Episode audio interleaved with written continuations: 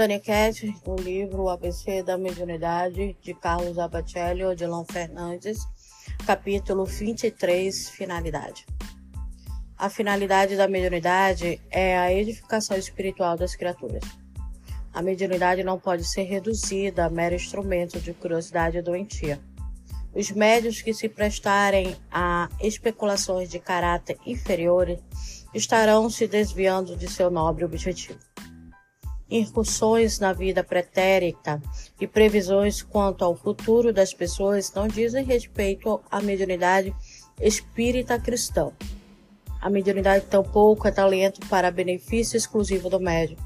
Por isso, o médium não deve fugir ao contato com o povo não se afastando da multidão dos aflitos e desnorteados. Os espíritos esclarecidos comunicam-se com o intuito de incentivar os homens no caminho do aperfeiçoamento. A própria comunicação de caráter inferior acontece para induzi-los à reflexão quanto às realidades espirituais da vida. O mestre advertiu-nos que a candeia deveria ser colocada sobre o alqueire a fim de que sua luz alcançasse a todos. Igualmente, referiu-se à multiplicação dos talentos que nos fossem confiados.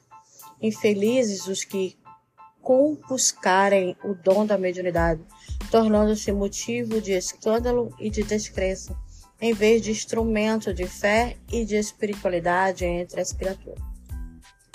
Lembrando-se que o livro ele tem um teor espírita, então, como teu espírita, ele vai falar que não se deve prever o futuro, querer conhecimento sobre o seu passado pretérito, quem foi, quem deixou de ser, o que fez para fulano, deixou de fazer. Porém, a finalidade da mediunidade, ela é para todos. Em cada religião, doutrina, segmento que você estiver.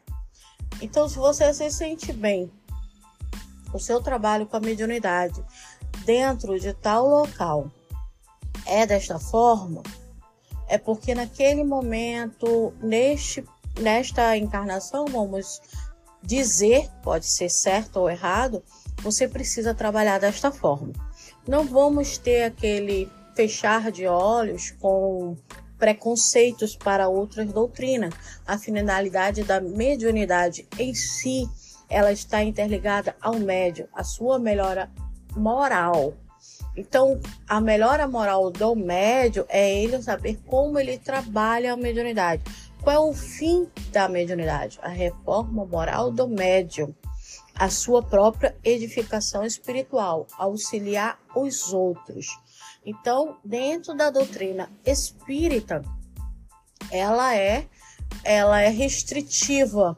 Vou, vou colocar a palavra restritiva, que não pode ser certa, mas ela pode ser chamada restritiva porque a gente não trabalha com previsões futuras nem com pretérito, né? E temos que também enxergar que a mediunidade ela é um talento, ela pode se multiplicar ou não, dependendo do próprio médium, né? E os espíritos comunicantes em si, eles podem ser os espíritos desencarnados, ainda em processo de desenvolvimento, ou pode ser os espíritos evoluídos, os espíritos superi superiores. Então, dentro da doutrina espírita, há uma diferenciação, como ele fala aqui.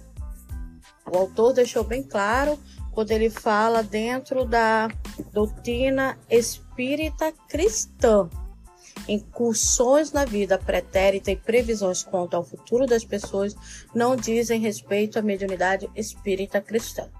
Ok? Então, esse foi nosso capítulo. Até o próximo.